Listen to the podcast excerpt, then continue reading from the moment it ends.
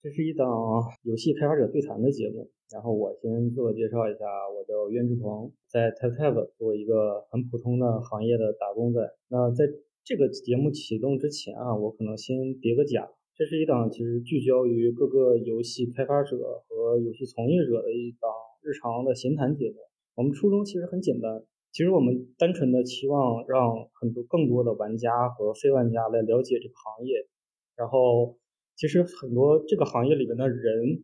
他秉持着很纯粹的信念和行动在做一些事情，而这些事情其实又让常人难以想象的困难。我们不太关注这游戏的是否成功，获得了多少量，也其实不太关注这个开发者有多少名气或者是影响力。我们其实只是想通过这一次闲谈，呃，让更多的人看到这个行业的地面。呃，另外，本身其实我们本身也不是专业的电台播客嘛，而且各个游戏开发者也天各一方，在各个不同的城市和地方，所以可能没有办法赶上那种专业的播客电台那样优秀的听感，所以还是请大家大家海涵。呃，那么我们今天请到的其实是处于三个不同阶段，然后也有着各个呃游戏经历的这样的一些独立游戏的开发者。那其实我想请大家简单先自我介绍一下。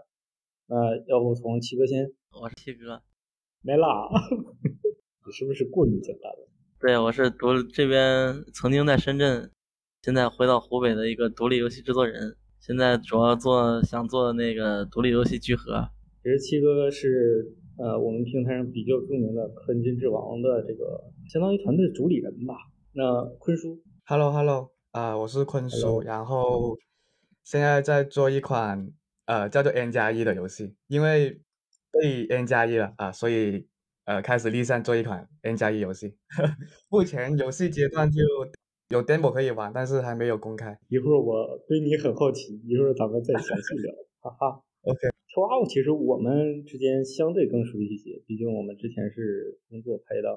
那跳蛙能不能介绍一下自己现在的状态？啊，大家好，我是跳蛙。刚刚志鹏也说了，一我之前是在 TapTap 工作的，后来出来了就阴差阳错就。准备做独立游戏吧，也是从今年刚开始的，叫做了一款叫《返程》的游戏，还是 demo 啊，算是恐怖游戏，就前几天开测了。呃，其实正好聊到跳蛙，其实我我很好奇啊，大家在开发游戏之前都是在做什么？其实跳蛙这个那个呃跳跃还是比较大的，能不能给我们讲讲，在这个期间你你经历了一些？我做游戏实际上也是从今年开始嘛，之前呃志哥应该是知道我。前两年我还在做 TapTap 海外，做了两年左右。之后后来去了一家呃 Web 三的公司，他们做的就是游戏里的一些道具可以 NFT 化嘛。它就像有点像，反正那些道具就你可以放到钱包里，之后你有一天不用了，有有点像我们以前玩卡牌那种收藏的卡牌，就卡牌到后面你不想玩这个卡牌，你就卖给别人。但后来发现这个市场还是不怎么成熟。可能有一天会实现，但可能也要几年之后了。后来就出来就有点迷茫嘛，大概年纪有点大了，对吧？当时也找过一些工作，但是就觉得非常的无趣，就就就想要不自己做个游戏试试看。就就从，当然以前是不太可能啊，就会因为今年不是 AI 爆发年嘛，它弥补了很多程序上和美术上的一些问题，就觉得这样。既然也是个机会，那就试一下。就就今年开始做游戏了。那坤叔呢？其实我很好奇你这个 N 加一的状态啊。其实我之前是做引入的，游戏引入。就我前一份工作是做游戏引入的，然后因为公司它不需要引入产品的，所以自然就没有引入这个岗位，所以我就很理所当然的被 N 加一了。对，就是这岗位就直接就没有了。然后我前两份工作都是做运营跟策划的。还是有点策划的底子吧，然后我又是计算机专业毕业的，还是也有点代码的底子。然后刚刚也说到 AI 嘛，我也研究过一下 AI，感觉美术也可以用 AI 做，然后策划、程序、美术都齐了，那就很理所当然的就做游戏呗。真的是天时吧？我觉得是天时，天时地利。你你你占了好多很多开发者都没有的各种各样的项。对，就就是刚好恰好。所有条件都够了，然后感觉就可以自己做着试试，好吧？其实我平平常总挂在嘴边劝人做游戏，天打雷劈，我就是被雷劈的那个。没想到坤叔是这样的。七哥呢？七哥，你你那个团队现在其实还是相对比较成熟的，虽然我们比较熟，能不能给大家一起介绍一下你现在是是是个什么状态？我现在的状态不是跟那个之前做的独立游戏偏了一点点我？在做弹幕吗？那个也能讲吗？这个其实可以讲的，这都是行业内的事儿。那个因为之前一直在做各种各样聚合，包括那个氪金、氪金之王啊，还有因为我做了太多年了，我好像六年多了吧，七年独立游戏了。都不挣钱，然后但是现在会发现我每年逐年在挣钱，因为我每一年都会看看每一年的收入嘛，我发现逐年都在变好，只是今年跳跃太大了，今年跳跳弹幕这块的，就手机弹幕这块的，所以现在团队正在疯狂的赶风口，对，他们都在搞 AI，我们好像一直跟 AI 都快脱离了，从来没用过那玩意儿，就咱们上次聊过之后。呃，我我就感觉七哥现在的状态已经慢慢的步入正轨，之前还是处于单个项目拉的状态。反正做了特别多的独立游戏了吧，反正 我也说不上来什么感觉了。哎，七哥，你之前做游戏之前是做什么？还是做游戏？我只是之前做的是商业游戏，做过页游，做过端游，做过手游，做过 AVR，然后后来就出来自己自己做了。你看，我就说。这个这个请的这三个人很有代表性，什么事儿都干过，什么时期都经历过，做了十年游戏了。哎，那正好我借着下一个问题，七哥，你当时自己出来做独立游戏初衷是什么？你为什么想自己出来？呃，我之前做独立游戏的初衷，它其实最开始我做的游戏我不知道叫独立游戏，后来别人说你这叫独立游戏，我才知道的。做了一年多才才发现自己做的是独立游戏，啊，因为一直在我的印象中。我以为我做的是一款游戏手机游戏，是吧？嗯，对，就是对。最开始因为在做一开始做那个做那个是做端游的时候嘛，是因为去去公司去去去学习去实习嘛，在上学的时候，然后去到人公司里去做。后来发现，后来发现他们的技术是真厉害，但是在他做技术的同时，因为做美术嘛，后面听他们策划在聊天儿。就是天天讨论一些策划的事儿嘛，我就听他们的策划的脑子是真的差啊，我感觉是我听不懂，还是觉得他们有问题。后来经历了两三个公司，最后发现我做美术是救不了游戏的，我就做策划去了。然后做了策划，做了策划会发现拗不过拗不过老板，很很难。老板其实还好拗。因为在边上嘛，就跟枕边人一样，说说他就通了。但是那个最难弄的就是投资人和那运营，哇，那真的是太难整他了。所以说呢，后来发现这是永远行不通的，就自己出来单干了，爱谁谁了，我就想做什么做什么。七哥这个状态其实是是很多开发者特别羡慕的状态，很纯粹。是吗？我跟七哥聊聊聊过很多次，其实我觉得就是大家状态很纯粹，七哥尤其纯粹啊。那坤叔呢？你你就是只是 N 加一之后，然后就想做个游戏吗？没有考虑什么各种其他风口，其实也不是的，就是我是从业五年了嘛，其实我刚毕业就到了游戏行业了。第一年在某易啊，然后感觉在项目组里面不是在做游戏，就是很多时候就感觉就是拼拼界面，然后用一下以前的那些策划案，然后改一改，然后改一下投放，然后就出来了。那时候觉得。有点自闭，就是怎么这这玩意是游戏，感觉是一个莫名其妙的一种商业用品。后来就呃看了二款呃独立游戏大电影之后啊，感觉我得做独立游戏，然后就离职，第二家就去了三 K 去运营独立游戏。当时我是运营古今江湖了，你这个应该能说，应该应该没什么关系。然后运营了两年，然后后来这个项目也也太老了，两年就感觉没什么奔头，然后也没有新项目，就又跳去啊做一下独立游戏引入。就那种跟制作人呃聊聊天，聊看看游戏，然后评测一下啊，感觉这种还是挺快乐的。就是后来啊，这个事情我我本来做的挺好的，挺舒服的啊。公司突然说我们不需要引入外部产品，我就懵了，然后我就啊顺势就开始啊被 N 加一就就开始做游戏，就大概就这样的一个经历。其实你看七哥跟坤叔这个两个经历其实可以串得上。就七哥觉得啊垃圾游戏也不挣钱，好烦。然后坤叔觉得哎独立游戏真好玩，然后发现它其实也不挣钱，然后就没了。我离职前的那个命题，其实我有自己的工作命题嘛。我那个命题就是，独立游戏怎么做商业化，这独立游戏怎么赚钱，一直在想这个问题。咱们两个命题是一样的，我天天催着各种开发者啊，赶紧搞钱。你看我那个群里的抬头名字都是那个吗，挺难的。那跳蛙呢？跳蛙其实我我们有一点点共同点。其实我们是离游戏最近的人，但是又是离游戏最远的。你怎么就想起来一定要做游戏呢？没有说一定吧，有时候就是突然一瞬间的事情。呃，对，对，因为本来本来最早去进入游戏行业，我我我和大家一样，也应该也是七年了吧。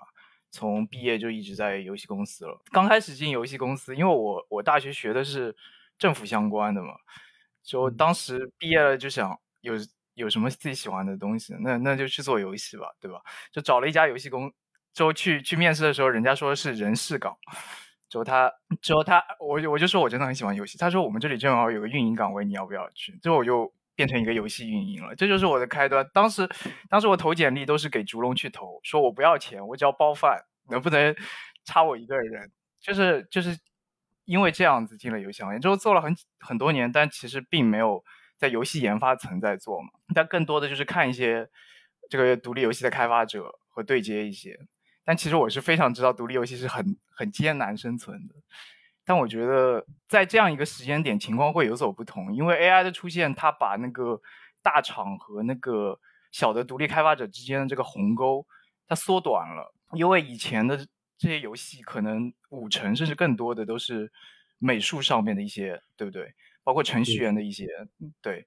那我认为在未来呢，会有更多的这样一些呃独立游戏的制作人，他有自己的理念去做一些更细分的一个产品。我觉得会比之前情况好很多。以前你做个独立游戏也也成本不低的，但如果通过 AI 去拉低的话，我认为情况会不一样。你成本够够低了的话。呃，应该应该就能赚到钱。游戏，哎，但是我正好想也想就着这个问题啊，因为现在 AI 风潮起来了之后，包括咱们的圈子里也有很多开发者在用 AI，并且包括像昨天吧，像手游那些事儿，公众号也发了，像咱们群里面难以离开。然后包括其实 Type 上本身也有很多类似的游戏开始大规模的实现 AI，呃，还有一些比较明显的例子，包括一些团体。呃，包括一些中小型的公司，比如说我前一阵子出出差去成都，然后见了呃某一家的游戏开发者吧，他们已经把所有的美术全都砍掉了，然后只留一个主美，开始用它的呃用用 Stable Diffusion 来调他们所有的那个美术素材。我我我想好奇想问问大家，就是在美术呃在 AI 的风潮已经蔓延成这个样子的时候。AI 对大家最具体的、最落地的这样的帮助到底是什么？比如说跳蛙现在就在就在用这些嘛，能不能一起也简单聊聊？我是在两个月之前是对程序、对美术其实是一窍不通的，但在差不多一个半月的时间内，可以搞出一个流程将近一个小时，就质量不算低的作品啊，不算低的作品。一方面，首先美术我现在定义就是以后是大部分哪怕是所谓的主美啊。他用笔画画的时间都不会超过他整体的百分之十，就是百分之九十的画都是 AI 画出来的。但我觉得这这不是一个退步，这是一个进步。因为就像 AI 开车，它并不需要一个司机嘛，那个乘客他要的只是到 A 点到 B 点之后有辆车把他载过去，对不对？那美术其实也是这样子。那很多人看画，他也不是到博物馆里去听这个画背后的故事，它是一个视觉呈现。只要能达到那张画，那张画是我们这个游戏想表达的，那就可以，对不对？包括其实谈到 Stable Diffusion，我觉得它的这个定制能力在未来是可以超过很多画手的。比如说画手，他也是一步一步的去改嘛。很多人觉得现在美术达不到，呃，AI 画画能达不到一步到位的程度。实际上不用一步到位，你就多改几次嘛。先出一个分镜图。之后人物的话，你用 Laura 就是像 AI 换脸一样，你有一个你角色的 Laura 套到那个角色上，之后他你的那个角色就出现在那个位置，有那样的脸，有那样的动作，之后再细节去调，最终调到你那样的步骤，实际上和原来那个美术的制作流程是相当接近的，只是不是在用笔画。那坤叔呢？坤叔你觉得呢？比如我看你那个游戏。那个视频，包括你你在 B 站上的一些视频里面，其实也也在展现一些类似的一些形态的内容啊。对，因为 我用 SD 用了挺久了，因为我觉得 SD 其实是很强大的，而且它也不是那种以别人以为的，我只输入文字我就可以出一张很完美的图，其实不是的。就 SD 就那个英文我不会读啊，就是呃，简称 SD 嘛，你可以给它一个线稿，然后它可以根据你的线稿去画背景图。你甚至可以用你现实，比如说我拍一个照片，可以提取这个照片的那那些线稿，呃，换成你的场景图，这都是可以的。然后人物也可以换成线稿，或者它可以固定你的姿势，同一个姿势输出很多图，这种都可以调。就是它的技术含量，我觉得我虽然没有做过美术啊，但是我觉得就如果你要出一个很好的图的话，其实跟你画画的时间它不会差很远的。但是懂美术的人。他可以做什么？他可以画一张图，然后到 AI 那里完善。就是他可能只需要我画一半啊，我可能颜色没有怎么上，或者我上了一些呃随便的颜色，只需要标一下它是红色的、蓝色的就可以了，就没有那么细致。然后 AI 它可以把你的初稿完善得很很精致。我觉得这是 AI 的一个最大的用处。我觉得未来美术应该不会失业，但是。可能会留下一些呃懂 AI 的美术以及懂审美的美术，主美这种角色肯定是不可替代的。嗯，大概是这个意思。了解了解。那七哥呢？七哥，你你们现在不是也在开始研究这些东西了吗？你有打算应用吗？没有，我去年就在弄这些东西，是因为一直听他们说特别牛逼，然后我说美术赶紧去整整，别落下了。然后美术一看，这破玩意肯定不能行。然后。他弄着弄着弄着，到年底的时候发现不对了，哇操，这牛逼，好牛逼啊！然后就各种各样生，他给我看了好多好多他做的图嘛，特别牛逼。我这个，我说明年我们就开始准备大干一场，这美术省了，明年，明年我们就可以弄一个美术团队出来了，对吧？一个美术加上一个 AI 团队是吧？就可以 做事了。结果今年弄那个弄的我们那个游戏就拖住了，所以就基本上没用上这玩意儿。对我们去年就弄得挺好看的了，对，就各方面都弄都弄明白了，就一个美术嘛，他在专门主攻这一块，因为我们想着把 ChatGPT 啊、美术啊这些都 AI 全部都导一导一个链路出来，这样的话会做东西会非常快。嗯，因为这个事儿其实我跟不光是跟咱们游戏的开发者聊过，我我其实也也找过一些像原画呀，然后像那个技术美术啊这样的一些角色，我们其实也聊过类似的。但是，但是也有一些反对声音嘛。其实我如果这一次我更倾向于站在反面，那我还是觉得，如果游戏要求创新的话，可能还真不一定要完全靠 AI，因为我我个人认识可能还是依然比较先进，主要还是要那个呃，比如说游戏本身是一种诉求的表达嘛，那你势必上还是要有新的东西在的。而目前 AI 依然还是组合与重构的这样的形态来重组目前我们人类所有的知识，所以我现在对这个事儿依然秉持着相对中立的态度。所以我不确定大家对这个事儿怎么看，因为有的时候我我们的讨论会比较更形而上，就比如说那 AI 会不会杀死人的创造力呢？我觉得怎么其实以目前这个阶段肯定是很初级的，因为它的数据集都来自于就很很多的数据嘛。那其实 AI 有一种功能是，比如说你是一个美术，然后你画了很多张图，甚至不用很多张，你画了十几张图，然后放进 AI 里面，还是你自己的风格，只是它它只是一个工具，我觉得只是一个工具了。就啊，比如说你智能手机出现了啊，那网络会扼杀创造力吗？好像也不会吧，它只是方便人家收集资料，只是这样的一个工具而已。就是我觉得用它还是能够创造的。比如说你是一个画家，你的风格你可以。放到 AI 里面，然后让 AI 输出你的风格，那还是你的东西，还是你的创造。我觉得这个没有多大的矛盾吧，只是目前阶段啊，可能比如说有有几批人嘛，一批人是完全不懂美术的，嗯，那我用 AI，其实这个问题确实会有一些争议，就是我用的是别人的素材，然后去输出，我觉得这个确实是有争议的。但是假如是我拍一张照片或者我画一个手稿，然后用 AI 去输出了，那我觉得这个是一半一半的。就比如说我是我创造了手稿。只是 AI 帮我完善而已，我这个不知道怎么定义，反正我觉得是一半一半吧。然后刚刚说到的，我如果是我是一个美术，我是个图美，然后我把我画的作品全丢在 AI 里面，然后让 AI 输出我的风格，我觉得这个完全是原创，就是一个工具变成的。啊，我是这么理解。那像七哥呢？你你觉得呢？我觉得他说的特别对啊，那本身就是一个工具，升级版的工具，跟跟 AI 比，就基本上磨灭磨灭那个。磨灭创造力什么的，应该是没什么关系的。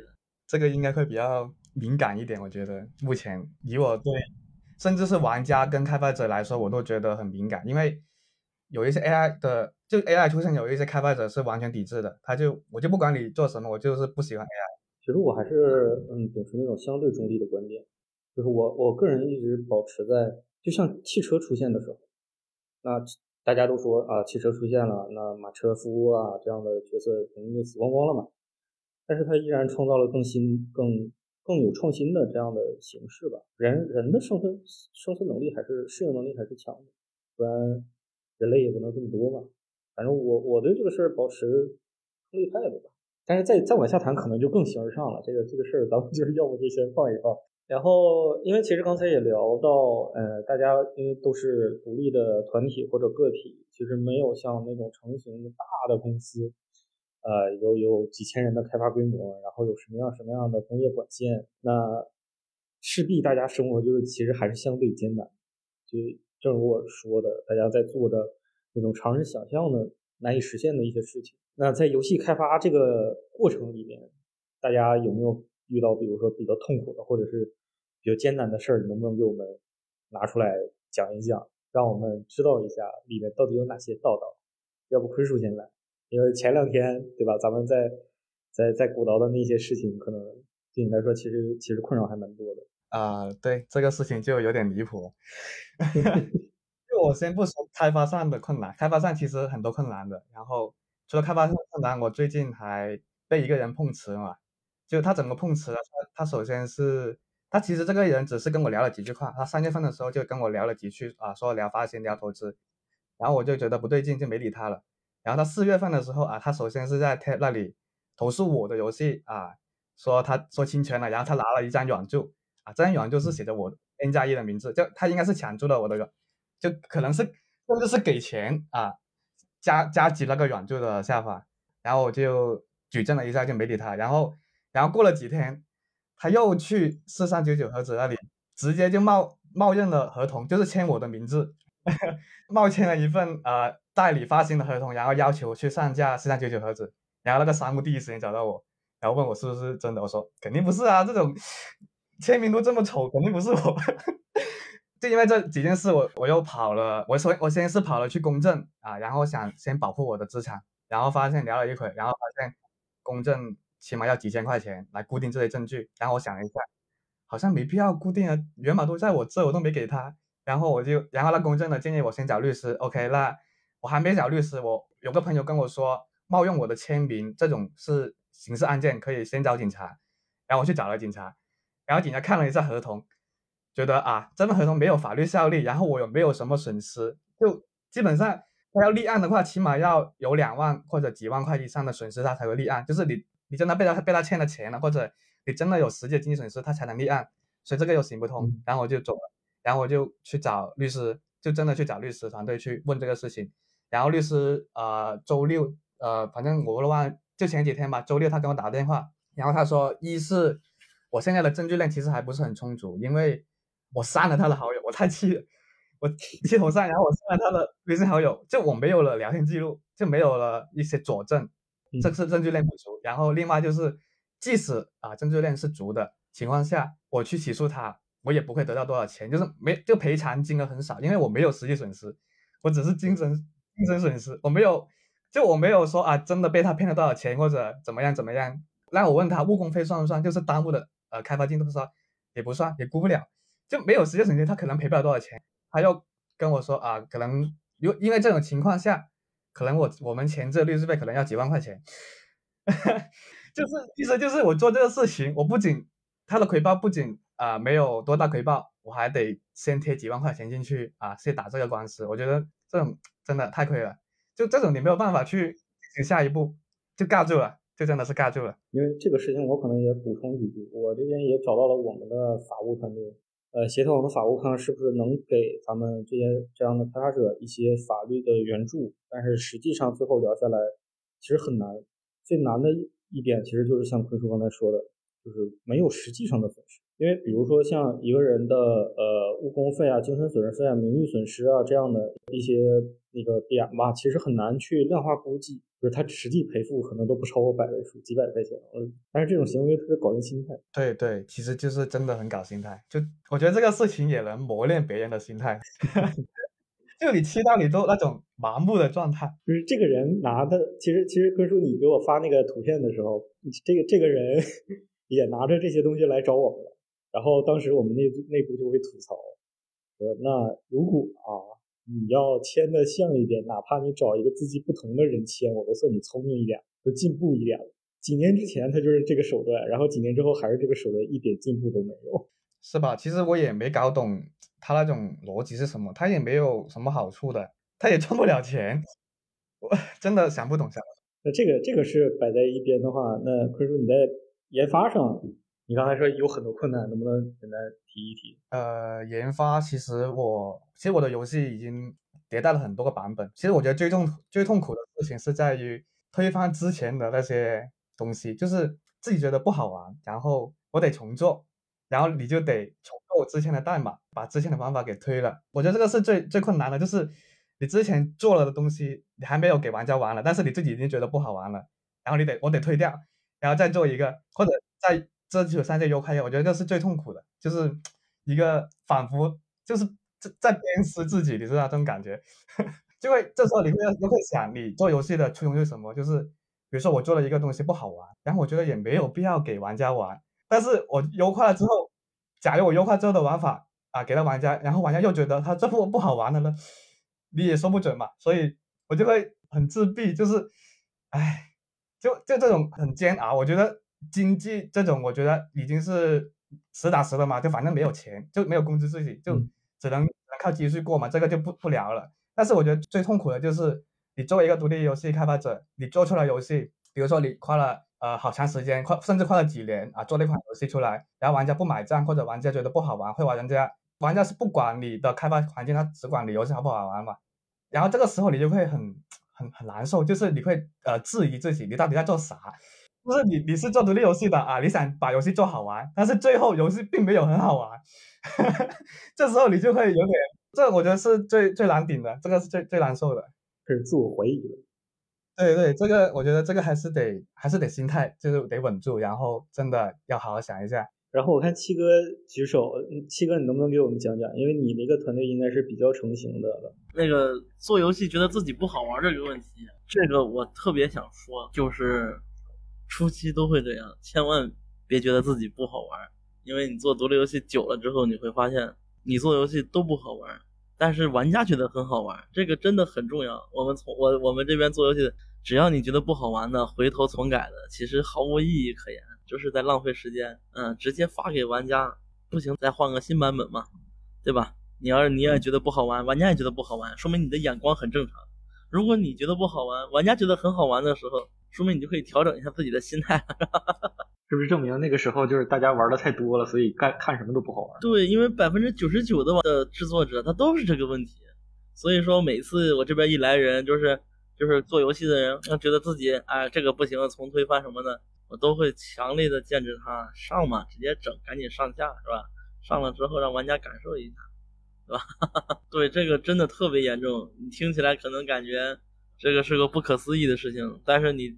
你实际开发者，你都会发现，所有人都觉得自己游戏不好玩。嗯，我调整过来的时候呢，大概是做到第二年的时候，我可以完整的调整过来，我做什么游戏都感觉自己挺好玩的。这个特别强，就算不好玩，你可以再更新嘛，是吧？我刚刚说的是最极限的方式，你可以再换一个二代、三代、四代嘛，对吧？确实是个很好的思路。对啊，你上架了之后，你就可以有更多的玩家来接触到你游戏。然后他会帮你从评论里面写策划案给你，对吧？然后你跟着他们的策划案再分析分析，你再做一个新版本出来，多开心啊！尤其是七哥说这个特别有发言权，就最开始的一些游戏的版本，早期版本我也见过，七哥他们也会发给我。有的时候我觉得挺好的，然后他们就说嗯不行。其实我跟七哥观点的反而蛮相似。跳蛙呢？因为你刚开始在做游戏，有没有遇到什么奇怪的事情，或者是有一些特别难的自己没有办法解决或者特别难解决的事情？啊，也也是这个样子啊，就是做着做着就感觉自己做的那个东西什么鬼东西，这个这个用户肯定不会喜欢的，就是那种。但是后来其实理智能告诉自己，其实大部分制作的都是这样子，人家拍电影也是这样子，人家泰坦尼克号上线之前，人家觉得。呃，导演觉得自己完蛋了，怎么拍了这么鬼东西？我我当时可能就只能找别人，就是朋友啊什么的，求他们玩我的游戏，就给我一些反馈。心里就好受一点。另外就是可能就就像呃呃七哥刚刚说的，就是缩短游戏的工期，就是做一个很早期的 demo，就先先扔上去再说。然后我我在这里插一个问题啊，这个其实是呃我个人相对更关心的一个问题，因为很多呃小团体的开发者有一个特别大的问题叫项目 delay，就项目延期，就是很难他他们很难安排自己的，或者是很难有序的安排自己的项目的上线计划。我想知道各位是怎么做的。首先，其实我想知道七哥这边，因为他们团队是相对更体系化。嗯，我们现在基本上基本上能做到不延期了。啊，说几号就往死里干上去，哪怕那 bug 都调了，今天也必须上啊！这次上了特别调，那些后果自己承担，感受一下，下次就更好一点。就是在批评中成长。好了，我懂七哥的套路了。对呀，玩家都会积极的给你打差评的，哇，那多刺激啊！你下一次就会做的更快了。哇，积极的打差评这事儿，那下次我也要起小号鞭策你们了。坤叔呢？你那个游戏做的时间也不短了吧？我记得，呃，差不多快半年了吧。我我这个其实也不能 delay 的，因为再做下去我没钱了，这是个很很现实的问题。就是我得控，我确实得控时间的，就得控一下我的现金储备，就肯定得把现金烧光之前给做完嘛。所以一直最近一直在干，在干很多东西，特别累。那那我明白了，现在坤叔其实靠的是生活的鞭策。对 对对，跳蛙呢？因为你现在游戏还还还处于我看还是比较可控的状态。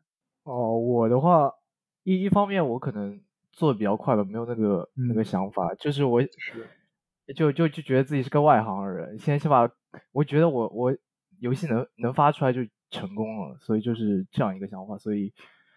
而且，因为大家知道恐怖游戏的话，它实际上你要卖广告嘛，对吧？但我不是很想卖广告啊，因为因为偏那个，所以我可能就是到时候手游方面的话，就是给玩家测试一下，最后做出一个 Steam 就放上去。所以的话，那种因为我是偏文文字向的这样一个剧情向的故事嘛，对吧？所以就有点像写小说。所以到反正是过几天你会发现。没有进度的话，你是一眼能看到的，因为没有太多功能项的东西。对，这这个这个是蛮能推动我的，就是几天什么东西都没有憋出来，那那肯定是有问题的，就就能往前走那么一点点了。跳蛙应该是我见到的游戏开发者里相对更理性，有很多游戏开发者特别感性，比如说像七哥这种。那既然聊到这儿。然后我我我我提下一个问题啊，其实因为大家其实，在做游戏的时候有各种各样的问题，那有苦总有甜嘛，有没有什么有成就感的时刻？有没有什么高光时刻？要不我们还是从七哥开始，你的项目应该是最多的。我是想，我上一个问题还没说呢，我想说下上一个啊，那那那你继续，你继续。那个那个，我我我总结一下哈，那个最终的要的目的哈，我感觉。Top 可以成立一个，就是那个你不是有那个开发群嘛？就 Q Q Q 开发群嘛？你也那个就那个群也可以，或者是哪一种问答群的形式都可以，能够确保准备上 Top 的人，或者是准备已经提，只要他提交了后台，就让他进群的这个形式，这个很重要，对于我们来讲，因为为什么呢？因为对于很多不知道开发游戏的人啊，我跟你说一下我卖的坑是什么啊？我做了那么多年游戏了嘛。然后呢，我做游戏的第一件事就是，哎，听说开发游戏要版号了，好像是有这么东西。问了几个人，听说好像是要的，有的人说不要。然后问了一大圈了之后，最后最终终于知道了，哦，原来做游戏真的要版号哎。然后哈，问到了这个版号的事情呢，发现呢，它需要 ICP 文网文什么的，需要 ICP 文网文呢，它就需要一个公司，它需要一个公司呢，就需要交社保，交社保呢才能办 ICP。办 ICP 呢需要交钱，然后就这一系列的事情问下来的时候啊，已经基本上把自己问懵了，因为所有消息都是不确定性的。因为大家现在应该都知道这些事情了，是吧？感觉就不奇怪。但是很多人都不知道这个东西，就是包括我这边来的，就是跟我咨询的开发者嘛，都是这样跟他来了一圈。哦，是这么一回事啊！我以为我现在干嘛？他已经交了很多没必要的钱了，各种各样原因交的钱，我也交过很多冤枉钱。你比如说。我交给一个，现在能说了，以前一直不敢说。以前是一个，他现在叫什么什么那个游戏的，对吧？那个游戏我特别喜欢玩，玩了很久嘛，然后觉得它的开发者也特别良心，它里面的就是它里面的盈利点很低嘛，我觉得这个开发者的人品各方面都很 OK 嘛，所以呢就去他群里面就去找他咨询啊，这个回事儿。然后呢，他跟我聊了之后说不用版号，嗯，只需要你给我一万块钱，我就可以给你上，然后没有事儿。然后呢，跟他聊了之后，我以为是我问的那些东西不够专业，人家在这个行业专业比较厉害。后来呢，我才发现我被不是这个游戏的人骗了，是这个游戏的运营的一个人骗了。最终呢，我被骗了一万块钱，终于长了一个见识，原来还是要版号的啊！对，就是会遇到各种各样的事情。其实呢，他一说不要的时候呢，他说他有办法，那就可能是我对这个行业不够了解。所以说，很多开发者都会犯了这个问题，就是我不知道我该怎么把游戏扔上去能赚钱。这个过程啊，是一个超级慢的过程，最后他才走到广告这个变现上去，他并不能那么很快的理解到我做游戏广告变现、申请版号、充值这个流程是一个很慢的过程，你能理解吧？因为每一个人他听到的消息，他都是有错综复杂的。所以说呢，我觉得总结的这一路下来哈，后包括后面申请盾牌式编码呀，各种，然后交了社保之后发现白交了呀，交多日期了呀，找错代理了呀，别人申请的只要三千块，我们交了一万五啊，什么事情都有，什么样的都有。对，所以说如果有一个这样的问答群呢，可以一瞬间定位到自己要该干什么。对我们那个开发者的路来讲，这个路我们走了一年，耗费了好多好多没用的事情，因为我不知道该怎么做，因为我知道怎么开发。但我不知道怎么去走这个流程，知道吗？很多开发其实到后面到现在为止遇到的也都是这样的，都是一脸懵的状态。我要开发好游戏，我要做牛逼的游戏，是吧？然后呢，就是过程他不知道怎么弄啊。七哥说的这个其实也是我们后续要在做的事儿，而且我们看看吧，等等后期可能我会在站内有一个专门的入口，而且可能每一个月都会有专门的运营人员出来给大家做答疑。就直接开大直播，这个事情是我已经在开始规划的事情。嗯，对，这个对于一个新那个制作者来讲特别特别重要，我感觉会省特别多的那些野生，就像我这种野生开发者，从那个研发部门直接跳出来准备单干的时候遇到的大坑啊。如果是运营，可能就好很多了。呃，大家还有其他的想法不？正好我也收集过了。问题是什么来着？懵了。刚才其实我们还在聊，就是开发中的各种各样的痛苦。对啊，我就是把开发者会遇到的坑，就是开发会遇到的坑说了一下，总结了一下，就缺了一个这样的一群，或者能咨询的一个正经的咨询人，而不是那种四处找钱找人去问，真的太痛苦了。因为我之前一直在发行的，其实我这个很清楚，但是我觉得有些研发应该会对发行这个事情会比较更多坑，因为很多发行都不是很靠谱的。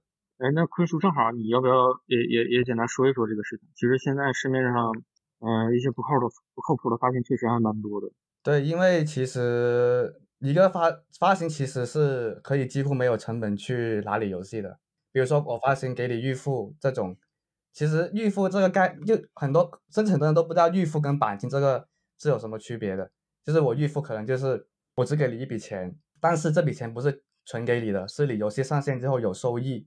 来抵抵扣这笔预付，但是呢，假如你的游戏收益不够，这笔预付你是要退回去的。简单来说，预付其实就是一个没有利息的贷款，然后钣金就是纯给你啊，我我给钣金给你，然后这笔钱就是纯拿，这个还是有区别。另外就是，假如呃一家发行他答应给你预付，然后其实你还得要考虑，就验证一下他的一些宣发能力，就这种我觉得还挺能门道的。就是比如说他这这个这个发行他。之前都没有发过什么游戏的，或者他之前发的游戏都不如你一个人，呃，去上架的那个量，你还不如直接自己做。所以这个还是挺就看眼光嘛，就得评估这个价发行能不能。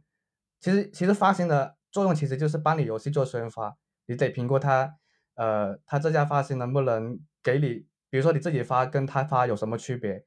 比如说你自己发可能我估个呃一万销量或者一千销量，一千吧，没那么多，一千三，然后给给那个。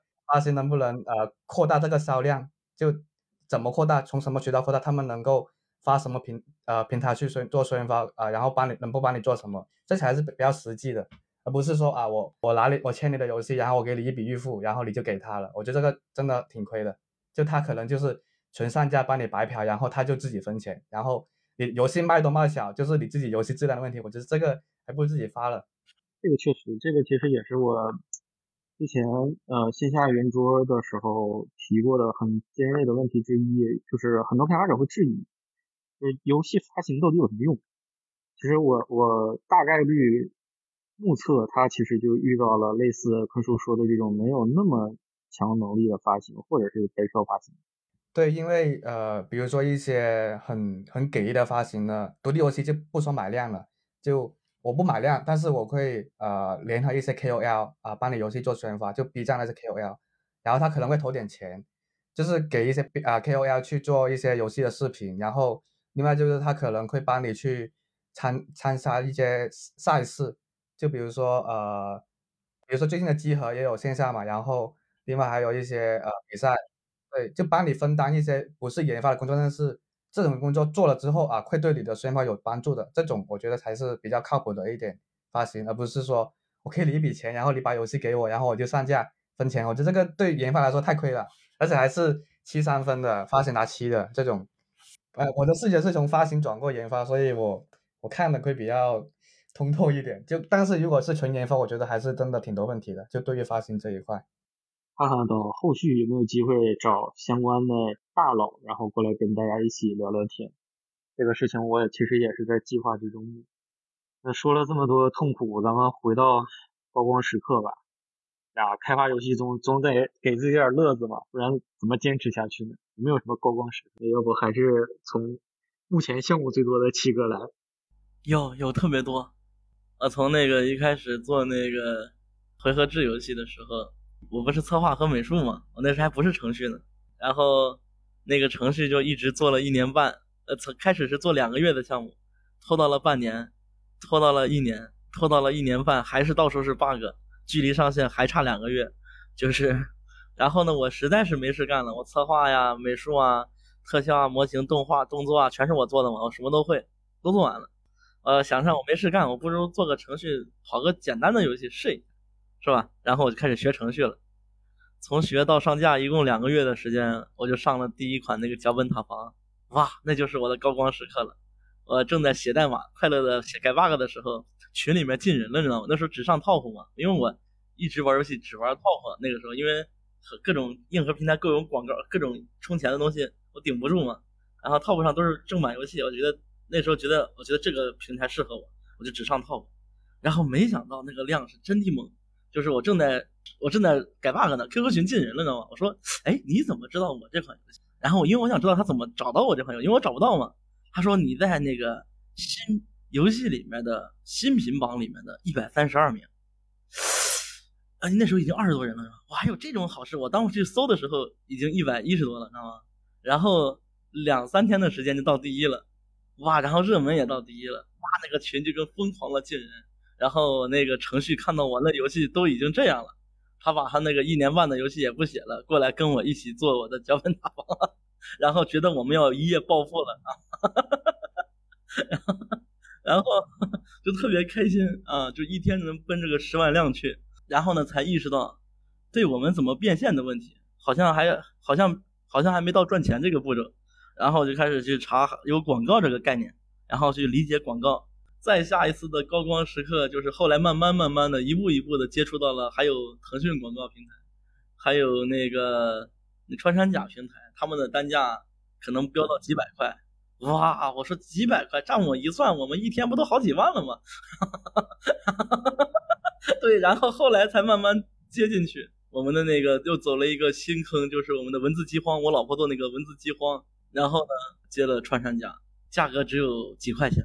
啊，后来才知道还有聚合这么一回事啊，然后我们就开始接聚合，然后聚合接了之后呢，也就是到了我们的那个剑种了。我们剑种又又是霸榜，就每一款游戏我们一上了之后，因为都比较另类的游戏嘛，玩家其实呢不是多好玩，就是没见过大场面，这种这种这种奇葩游戏也能也能在他的有生之涯看到，知道吗？就去玩，所以说导致他很火，然后 然后。然后我们那个我们的剑种也上热门了，然后呢，哎，价格也不对，二三十块钱，哦，原来聚合里面还得有调的那个聚合师，你知道吗？于是就接触了拱阵，然后就到了氪金之王，然后氪金之王上了之后，果然又上热门了，霸榜了，然后终于让我们见到钱了。哎，这就是每一次都是，其实都是觉得自己要暴富了，但是每一次其实都没有啊。包 括对，然后 终于一天能挣个。万上万的那种感觉了，哎，就是一步一步走到现在，才知道有这么多个事情。笑死了，七哥的这个这个生涯，我们之前聊的时候，我也都笑的笑疯了。嗯，每次都觉得自己要暴富了，然后每次都戛然而止。对，但是总体来，你看每一次他都是钱越来越多一点，是吧？从原来的零，是对，到后来的有一点，到后面再有一点，是吧？是的，是的。坤叔呢？因为因为像坤叔，你那个游戏，火机的好像也测过一一一些一些了，然后玩家也有一些认知的。呃，其实没有正式放出去测过了，只是给了玩家一些视频看，只是给了一些视频看，没有没有真正测。因为我都感觉拿不出手出去测，所以就先放着，先先先先做着。成就感这个其实就是我我觉得我能把它做完，可能就有成就感。你也是这么低的吗？我 对我目前的。成就感其实就是能够啊做出来，确实能够打开，但是没有到那种上线的那种呃那种顶峰。假如我这个款游戏啊，比如说七七八月的时候真的上线了，然后我我可能会就那种高光时刻就会有，就好像七哥那种应该会有。但我目前来说就是啊我我就是怎么说，我我我我最近可能我最近的状态有问题，就是有点麻，所以就没什么感觉。有点麻可还行。对，就各种事情有点忙，就啊反正。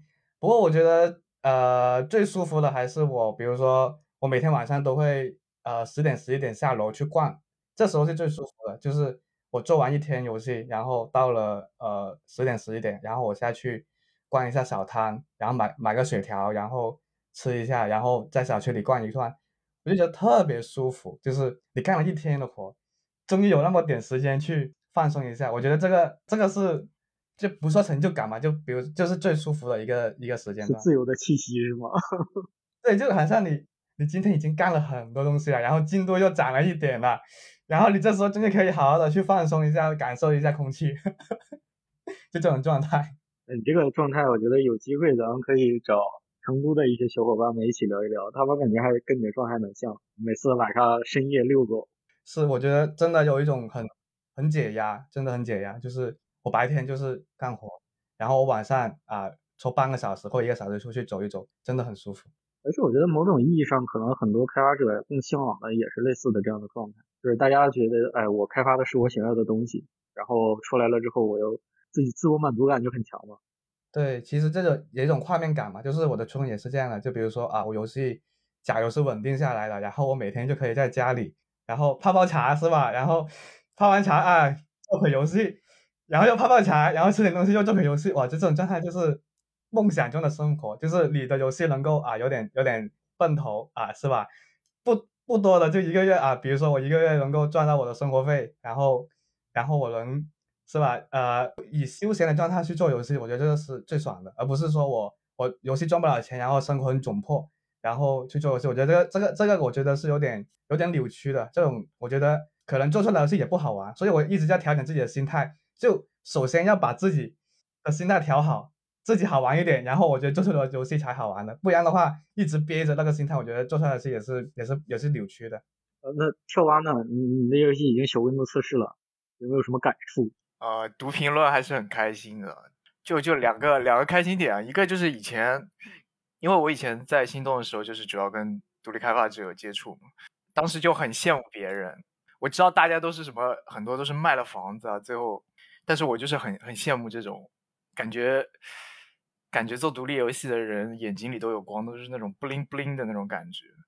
那终终有一天，好像我我也做了一个东西出来了，啊，也不是垃圾，之后也也有人玩，有人愿意写个几十字几百字的评论，说玩了你的游戏之后，他来看你的剧情，就那个感觉就就很棒。就很棒，就就就前几天上了之后，每天就就打开那个页面，就希望多一个评论，对，哪怕是骂你的也行，反正就是这种感觉，蛮蛮有意思的。还有一个就是刚刚坤叔说到的，就是能掌握自己的生活这个感觉，对吧？以前大家都是在啊公司里，对吧？各种啊就是现在就有一种自己去掌控自己时间的那样一个感觉。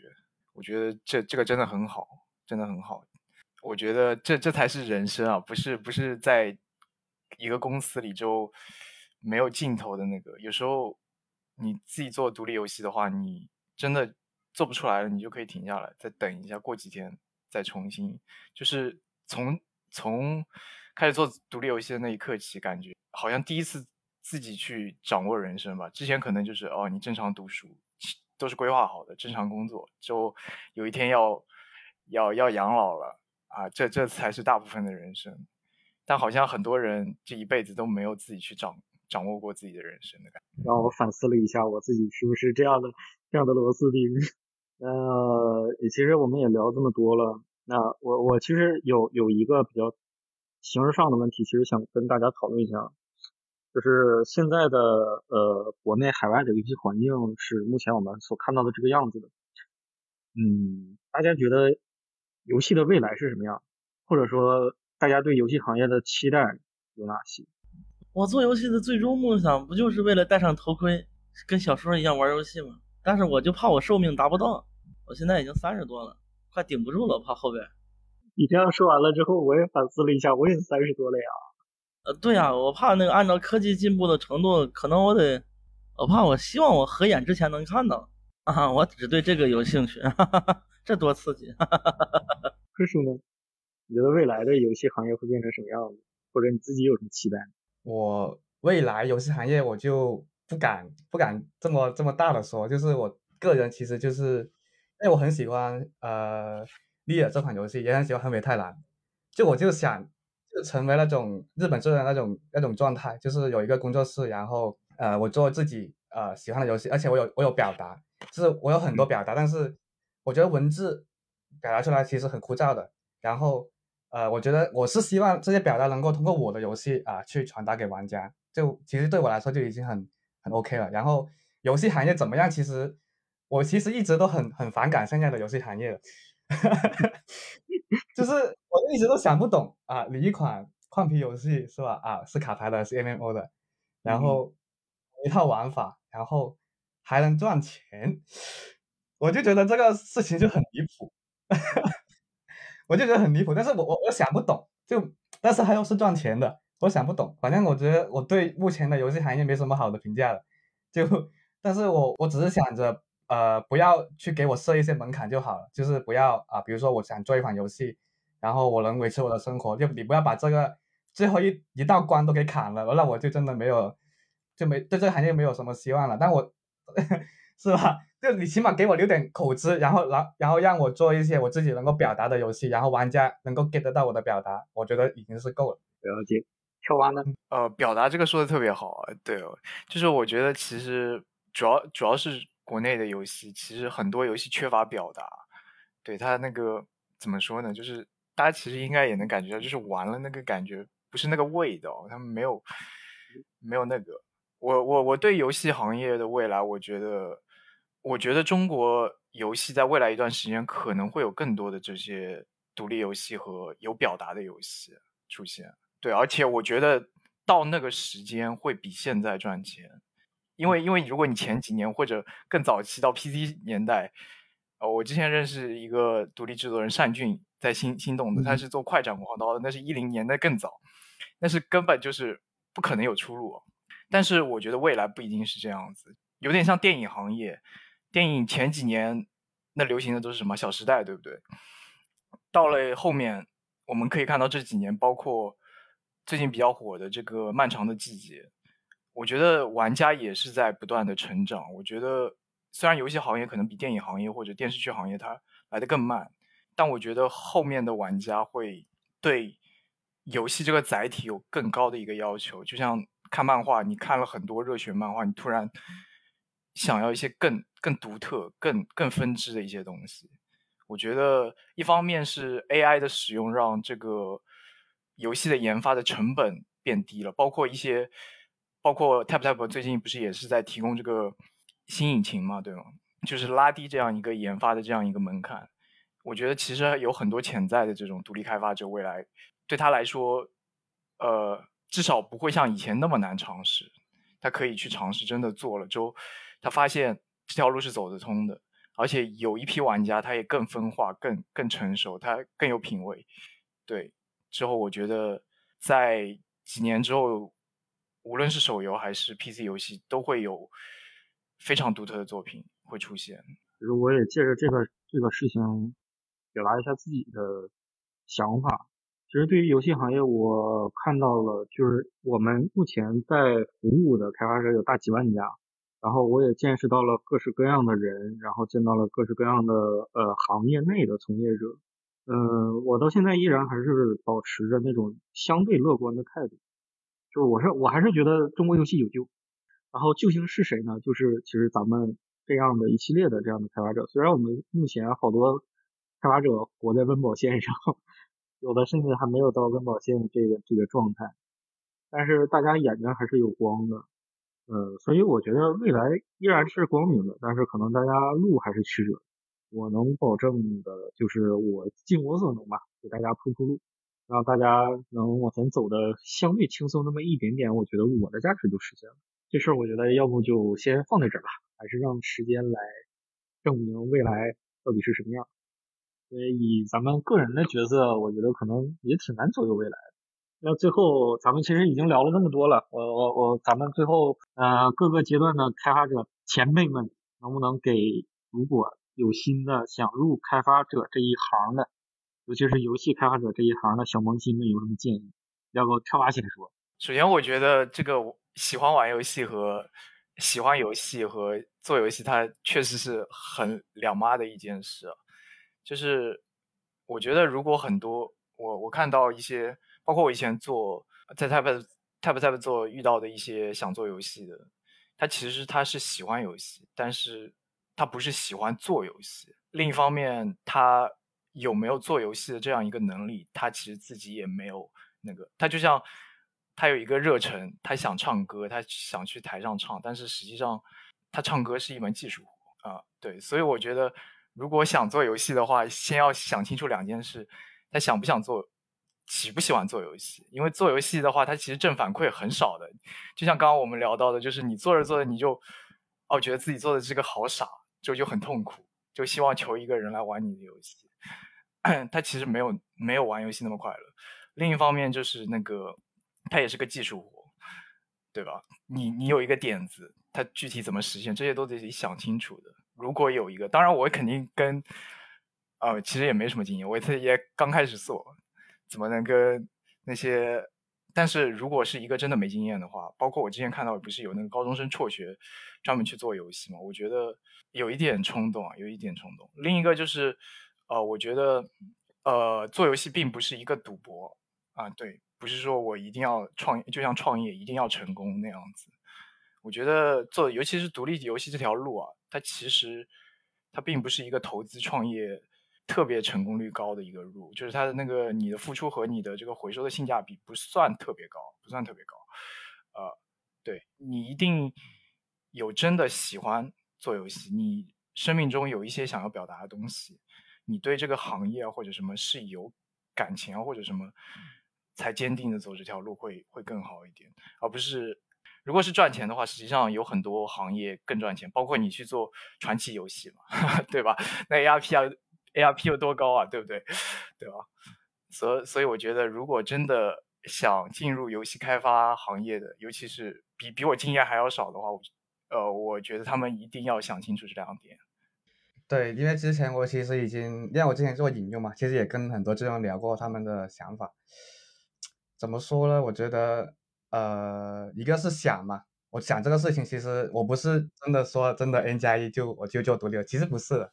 就我首先我我想，就我想做游戏这个行业，一直在做行业的这件事情已经想了两年，就是我刚毕业两年，我就在想我要做什么，就想了两年才决定我一定要，就我后面的方向也不会改，我一定会深耕游戏行业，然后再想了一到两年，呃，去。慢慢的去积累我一些呃游戏上的知识，就包括策划、运营、呃发行，还有呃技术。技术就不说，技术我本来就会，就这些东西我也我也沉淀了一两年，然后呃才说我呃能够真的可以做一款游戏。但是我不考虑组队，我就考虑个人做一款游戏，其实它需要的东西很多很多。然后呃，建议其实我想一下，另外就是我觉得做独立游戏确实，刚刚说到性价比特别低，就是我觉得做独立游戏不要呃想着一定能够赚多少钱，但是呢，一定要有表达，我觉得这个还是比较关键。另外就是，我二种人格是比较分裂的，就是我立项的时候，我会从发行的角度去立项，就是我不会选一些很小众的一些游戏去呃去做，因为这样子的话。自己都活不了，那怎么做游戏了？就还是得就这个这个事情还是得沉淀。就是我呃从市场的层面去做，玩家呃可能对哪些题材、哪些玩法啊是比较倾向的，然后我再往这个东西去做一些创新，做一些表达。就这样子的话，可可能啊，可能成功率会大一丢丢，但是也不一定。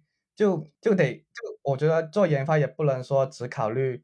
我只做这个游戏，我得考虑我玩家想玩什么，就是我可能会有点矛盾，但是我就是这么这么这反复反复横跳这种角色，这本身也是一种权衡嘛。啊，对。七哥呢？完了，我这六七年似乎没变过，有一个观点跟他相完全相反，就是关于做游戏的方式，一直特别支持那种不调研市场的那种做法。比如说哈，我特别擅长，我特别懂恐怖游戏。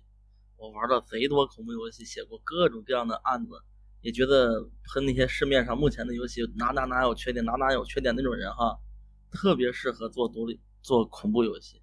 比如说，有的人呢特别喜欢玩枪战，有的人特别喜欢玩回合，他就一定要去做自己喜欢的那种游戏，千万别去调研了之后发现发现了一款那个休闲游戏比较好，于是，在休闲游戏上去做表达。这个本质上来讲呢，就是从最本质来讲，其实已经和做独立游戏已经分叉了。因为就和做商业游戏其实很相似的，商业游戏其实本质上就是这么干的。他先去调查市场的的范围啊、广度啊、题材啊、玩家的喜好啊，最终啊匹配到最高利益化。所以他们是利益化趋向的。我我我一直在乎的是独立游戏，如果跟他们。不考虑现在 AI 的情况，不考虑各方面技术已经很强的情况，在自己各方面都非常或薄弱的情况下的时候，如果不挑自己喜欢的，那基本上是打不过的。上去了之后，其实很多很多这样独立游戏都是这么死的，就是上去了之后，其实很难获得热度。其实获得热度的原因并不是它的题材多么的广，而是别人没见过这玩意儿，因为玩家。他百分之九十五的时间啊，都是被商业游戏占了大部分的脑子。我们独立游戏呢，最多算给他们换换脑子。这种游戏啊，好刺激，好新鲜，好有趣。嗯，然后呢，你并且在这个领域上呢是非常强的。你在这个领域上非常强的呢，就会代表着你绝对可以做出跟别人不一样的游戏体验来。这是永远百度搜索学不到的东西。不考虑 AI 啊，因为 AI 创造力真的太强了。我看着有点害怕，对，不考虑这个情况下的话是这样的。今年的情况我感觉不一定，因为今年会进行一个大变革的嘛。我每一天除了工作，就是看各种各样的 AI 他们的作品做他们的效果，哇，我都确实很害怕。对，所以说在不考虑这个前提下的时候呢，这个定论目前为止没有什么能打翻的这条的。包括我认识的所有开发者，因为我认识了差不多上百个开发者，有死了的，有没死的，还在坚持的都有。最终的死因都是因为一个，他曾经看到了这个东西的广度比较大，于是做了这个广度里面加上自己的理解和创意，然后做了一款独立游戏。会发现他在自己薄弱的环境里面在挣扎，而公司没有。公司如果去市场调研了之后，他可以找到不同的项目组，擅长这个块领域的项目组和负责人，然后呢找两三个进行一起做，他们的成功率会非常的高。除了美术上外包比你精致。除了程序上 bug 比你少，除了周期上能给你定的比较死，除了他们自己运营比较强之外，和各种关系网各种比较硬之外，他哪哪其实你会发现他都比你强。你的唯一的优势其实就是在某个领域里面玩的比较多。比如说我小的时候，我特别喜欢玩回合制，回合制游戏对我来说是特别懂，每一种回合制游戏的变形翻版，我都可以找到不同的数值匹配系统进行反应、反变异、反形。创新点、反变异、反型，还有几个嫁接点都可以做得到。但是呢，我最不擅长的几块游戏呢，会发现特别多。对吧？小的时候玩 DNF 啊，玩魔兽，玩玩那些就是主流的游戏，跟着玩了之后，其实我的认知的区域就在这一块，所以我写的一大堆的案子也都是很相似这一块的。一旦让我跳出去，就会处处碰壁。我的理解一直是这样，导致我这些年的做游戏一直在跟别人交通沟通嘛，沟通的结果就是，只要不在自己领域里面的，那做出来真的是惨不忍睹。就是上线了之后，因为哪个平台，包括 Top，也没有办法获得，因为 Top 的流量其实比较。算是物竞天择类型的，对，比较不像就跟以前的苹果似的啊，现在的苹果也不是了啊，对，所以说这种情况下，在物竞天择的情况下，就死亡率极高。对我只是说刚刚的一个观点的事情啊，其实也确实是这样，就是有的时候我跟开发者交流集中在几点上，第一点就是他们的立项，我我一直强调的是你的游戏到底你想展示给谁。这是我的一直一贯的核心观点。有的时候大家拍脑袋立项，这事让我很难理解。就是觉得，哎，目前某某某个类型游戏挺火的，我也做一个吧。有成的，我不能说没有，有成的，但是绝大多数都记了。所以在这件事上，我觉得可能没有什么特别的对错吧。就是每个人擅长的东西确实是不太一样。也希望大家能真正的贯彻好自己的理念，然后把。自己的游戏做得出来，让玩家玩得到。呃呃，我补充一下吧。呃，其其实就补充了一点，就是我说的那个选，其实不是说选一些主流的，就是比如说我一开始，假如我觉得从零开始做动作类游戏，我觉得这个事情就很难的。就我只是想呃表达，就是做一些能够够得着的游戏。就比如说我做一些模拟类的，我觉得可以做得到。但是我就动作类这种技术又高，然后美术又要求高这种，我觉得。特别是那个手感，那种我觉得也是做不到的。就我我只是想表达这个，就是呃，能不能做到这个品类的问题，不是说啊要选某一些主流的。解释一，强行解释一下。但是其实我觉得这事儿本身其实没对错。对，没对错。我只是因为我担心你进误区嘛啊，我刚看来我误解了，那就没问题了。对，我就担心进误区里，因为进误区很痛苦。啊，我明白了。所以说，开发者来讲，进开发者，我最大的建议就是，如果能来找我们，那就来找我们。哎，可以减轻你大量的复杂的情况。我们如果因为我感觉独立开发者抱团是最香的，很多独立开发者一抱团了之后，其实有好多抱团的，我遇到过好几个那种小抱团，就两两那种组的，效果就特别好，就可以弥补很大的缺点缺陷。比如说你不会做美术的，不会做啥的，AI 如果能代替的话，那以后连组队都省了。对，组队在一起最香的地方就是知识互通嘛。比如说你今天说了一个东西啊，当然了我误解了哈，刚好能够给你点醒哦，原来这样的话其实是大概率更不好的。嗯，这个东西成本是最好的，否则会很多人就会陷入自己一个，就会陷入一个暂时的一个想法，然后觉得应该是没问题，但是又拿不太准。因为缺乏跟同行交流嘛，只能靠网上或者我们语音算是比较不错的了。其实代沟还是很大的，当面交流会很减少很大的误差性的交流。对，交流是最贵的，嗯，然后就可以使唤人，比如说你的游戏火了，可以拉上别人赶紧帮忙一起搞。所以给我们的开发者小圈子也打个广告，回头我看看是不是可以把我们的群号放上去。完美。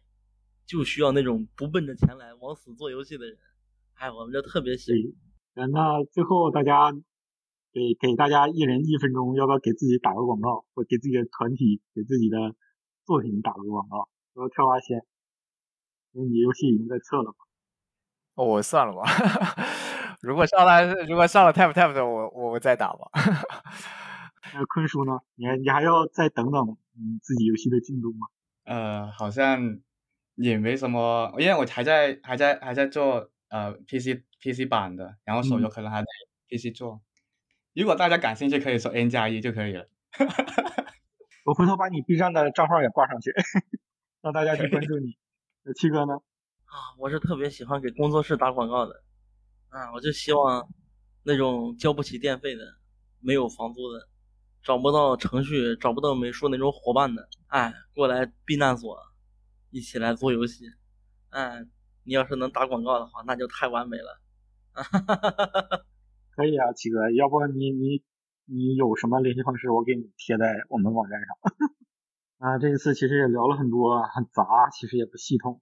大家其实但愿各个听众能听到自己想听的一点点信息吧。那我们这一次要不就暂时先这样，拜拜拜拜拜拜各位，拜拜。